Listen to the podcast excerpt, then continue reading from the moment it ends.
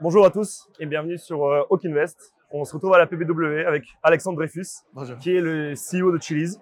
Est-ce que en deux mots, tu pourrais présenter Chili's? Parce que vous vous êtes lancé il y a deux ans et demi, maintenant trois ans, il me semble. On s'est lancé en 2018. en fait. 2018, d'accord. Euh, Et comme tu peux voir avec mon accent, je suis français. Chili's, on est une boîte, on va dire, d'origine française. On est 320 salariés dans le monde. On a 9 bureaux.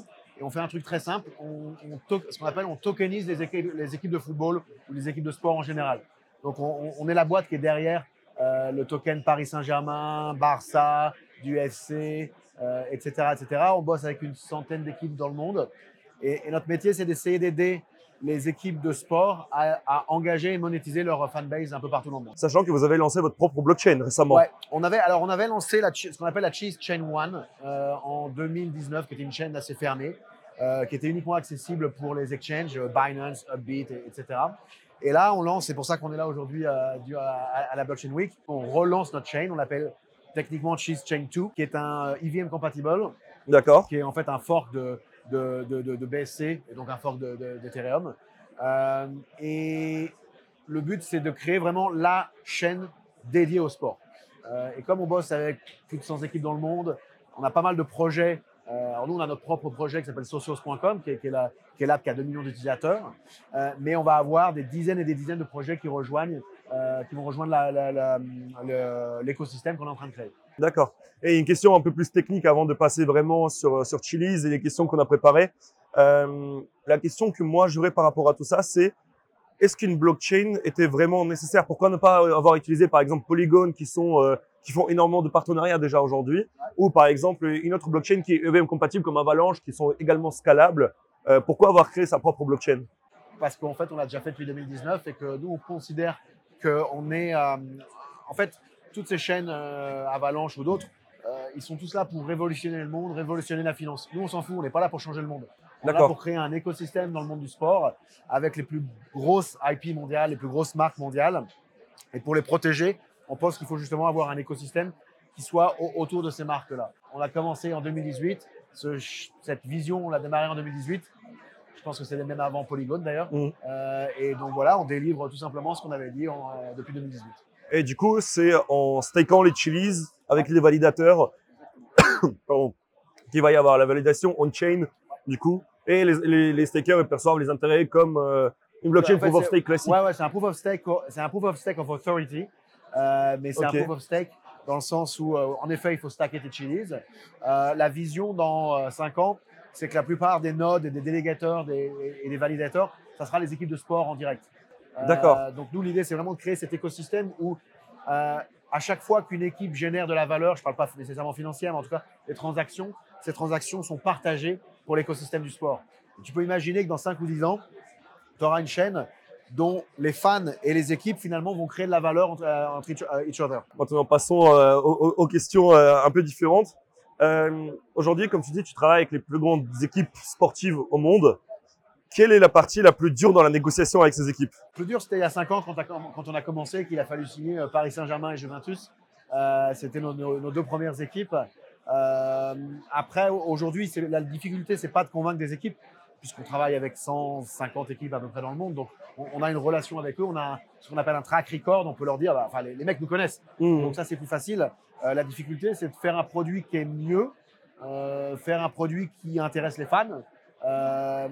C'est vraiment pas la relation avec les... Pour nous, c'est pas la relation avec les équipes. C'est vraiment comment est-ce qu'on crée un produit qui a de la valeur, pas financière, mais de la valeur pour les, euh, pour les fans.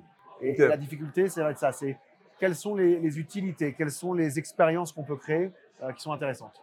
Et euh, on a vu que la crypto, c'est un peu sorti en, en 2020 réellement, où les gens ils ont commencé à réellement s'y intéresser, dont les marques. Ouais. Et on voit que de plus en plus de marques, il y a des gens qui font des, des meetings dans le métaverse. euh, et ils, utilisent plutôt la blockchain et les crypto-monnaies, ce mot métaverse, comme un buzzword. Ouais. Et euh, la question que j'avais, c'est pour les équipes de sport, donc les, euh, qui, intègrent euh, Socios et Chili's, est-ce que c'est juste un, moyen de faire du PR un, peu un peer stunt comme on, peut dire, euh, ou alors ils perçoivent réellement la valeur derrière ce que derrière votre proposition? Qu- Quel est le business d'un club de foot? C'est générer du revenu pour payer les salaires, pour avoir les meilleurs joueurs. plus tu fais de revenus, plus tu as de chances d'avoir Mbappé, Neymar, Messi, etc. dans le cadre du PSG. 99% des fans d'une équipe de foot, on, va se concentrer sur le foot, ils sont ni dans le stade, parfois ni dans la ville, parfois ni même dans le pays de l'équipe. 90% des mecs qui ont, enfin des utilisateurs qui ont un token PSG sont pas en France. 95% des tokens holders de Barça sont pas en, Espagne. Mon point ici, c'est que nous, ce qu'on a réussi à construire durant les cinq dernières années, c'est un nouveau revenu pour ces équipes. C'est un chiffre qui est public. sur les deux dernières années, on a dû payer, générer, plus de 250 millions de dollars pour l'industrie du sport. Euh, c'est pas du pior, c'est du revenu. Euh, un, fun fact euh, qui est public, mais qui est pas toujours, euh, dont les gens ne se souviennent pas, Messi. Quand Messi, Messi est arrivé au, Paris Saint-Germain, donc c'était mi-août 2021. Il, y a la rumeur, il part de Barça le matin, le mercredi matin, je crois. il y a une rumeur qui va peut-être arriver au PSG. Le PSG token s'est envolé. Il y a eu un milliard de dollars par jour tradé sur le PSG token dans le monde entier sur les différentes plateformes. Au Brésil, le token PSG était plus tradé que le Bitcoin pendant trois jours. Euh, et euh, ça a généré 30 millions de dollars de revenus pour le PSG à ce moment-là. Est-ce que vous reversez une partie de. La plus grosse partie va pour le club, ouais. D'accord. et le sign-up bonus de Messi a été payé par, les, par le revenu généré par la crypto. Incroyable. C'est un très bon fun fact, ça. Et du coup, parce que tu en parles, en fait, c'est des questions que je n'avais pas préparées, mais c'est des questions qui viennent au fur et à mesure que tu, que tu parles. Aujourd'hui, on voit que la plupart des projets français, ils ont du mal à, à se développer à l'étranger. Est-ce que c'est parce que vous avez commencé avec le foot et des grosses équipes, parce que c'est le sport quand même le plus regardé au monde, qui a fait en sorte que bah, vous ayez rencontré un tel succès, surtout à l'étranger? Ou est-ce que tu penses que c'est euh, grâce au marketing ou quelque chose comme ça qui, qui a joué? Déjà parce que je suis pas basé en France, euh, donc euh, les cordonniers étant les plus mal chaussés, euh, on ne s'est jamais concentré sur le marché français, malgré le fait que je sois français. on, a créé notre produit dès le départ comme un produit international, avec des équipes dans le monde entier, qui ont des audiences mondiales évidemment. Moi, en tant qu'entrepreneur, ça fait 25 ans que je suis dans l'industrie du web, et notamment j'avais monté des sites de paris sportifs, dont Winamax et, et d'autres produits. donc on a toujours eu cette et, après, c'était, j'avais un site de poker qui s'appelait Chili Poker, qui était international, qui n'était pas du tout français. Euh, T'as gardé du coup le petit piment aussi. Euh. Ça vient de là. Euh, et donc, conclusion, euh, on a ce côté un peu. Enfin, on, a une vocation internationale. Notre produit, il est traduit en 13 langues aujourd'hui, je crois. On a, quand on, en 2018-2019, quand on a lancé Chili's, j'ai passé beaucoup de temps en, en, Corée, au Japon, en Chine, qui sont des marchés critiques dans le monde de la crypto, et, et sport d'ailleurs. Hein. Il, y a plus de fans du Barça en Chine qu'il y en a en Espagne. Euh, et, donc, euh, donc tous ces trucs-là font qu'on a été une boîte vraiment internationale dès le départ. Tu crois au monde décentralisé? Que plus tard, on sera tous euh, gouvernés par des DAO, que tout ce qu'on possédera sera des NFT Ça, c'est bullshit. Je, je, viens du monde Web 1.0, donc je, suis un, je suis trop vieux pour être naïf, et ça ne veut pas dire que j'ai raison. mais moi, je, nous, notre, notre voyage, journey en anglais, c'est pas euh, il faut tout décentraliser, euh, vive la démocratie. C'est pas le sujet. Le, sujet, c'est comment est-ce qu'on peut utiliser la technologie pour améliorer la relation, ce qui nous concerne, entre les fans et les clubs. Voilà, nous, on fait que ça. Euh, et on pense que oui, donner une, démocratie, donner une voix aux fans, ça a de la valeur. Est-ce que ça veut dire que tout doit être une DAO Non. La DAO, de toute façon, c'est une utopie, ça n'existe pas. De façon enfin en termes de régulation de, légale, c'est ultra compliqué. Donc je pense que ça, c'est un peu une utopie. Ça ne veut pas dire que ça n'existera pas dans 5 ou 10 ans, mais je pense que c'est vraiment une utopie aujourd'hui. à part on-chain, on-chain, oui, évidemment, la chaîne, elle est décentralisée. Mais, mais des DAO pour gérer des business, ça, ça, ça j'y crois pas. je pense que, tu sais, par exemple, la Juventus, c'est une équipe, de, une équipe en Italie, une grosse équipe, c'est une société cotée en tant que fan, tu peux d'ores et déjà acheter euh, une action de la Juventus depuis 10 euh, ans, 15 ans, j'en sais rien. Qu'est-ce que ça te donne comme droit? Rien. Ça te donne le droit de dire que tu es actionnaire de la Juventus et de voter à l'Assemblée Générale pour euh, les comptes, etc. Super. Et en tant que fan, ça la plupart du temps, les gens, ils font pas de toute façon. Non, bien sûr. Ça a pas, ça, à part pour un intérêt financier, ça n'a pas d'intérêt. Être propriétaire d'un fan token de la Juventus, ça t'a donné le droit de voter sur la musique dans le stade. Les maillots aussi, il me semble. Etc., etc. Donc en réalité, tu vas te rendre compte qu'il y aura deux niveaux. Il y aura un niveau de ownership, la propriété, et ça c'est l'actionnariat. Et après, tu auras un niveau de, euh, d'influence Et ça, c'est la tokenisation. Je pense que nous, on se concentre que là-dessus. Et, c'est, nous, on pense que c'est pertinent. Une autre question qui, qui, est assez logique pour moi. Est-ce que le prix du token est important? Pour qui? Bah, bah, Déjà pour le club.